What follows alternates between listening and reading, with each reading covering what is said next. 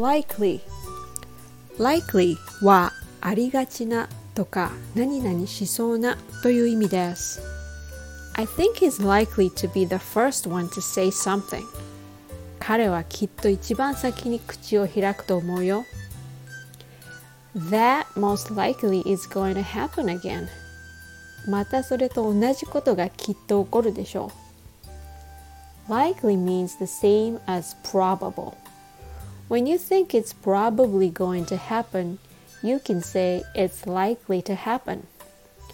When you almost know that it is going to happen, then it's most likely to happen. Most likely, I'll be having the same breakfast tomorrow morning. And I heard it's likely gonna be clear in the morning, but cloudy in the afternoon tomorrow. I hope it's gonna be a nice day. So see you around.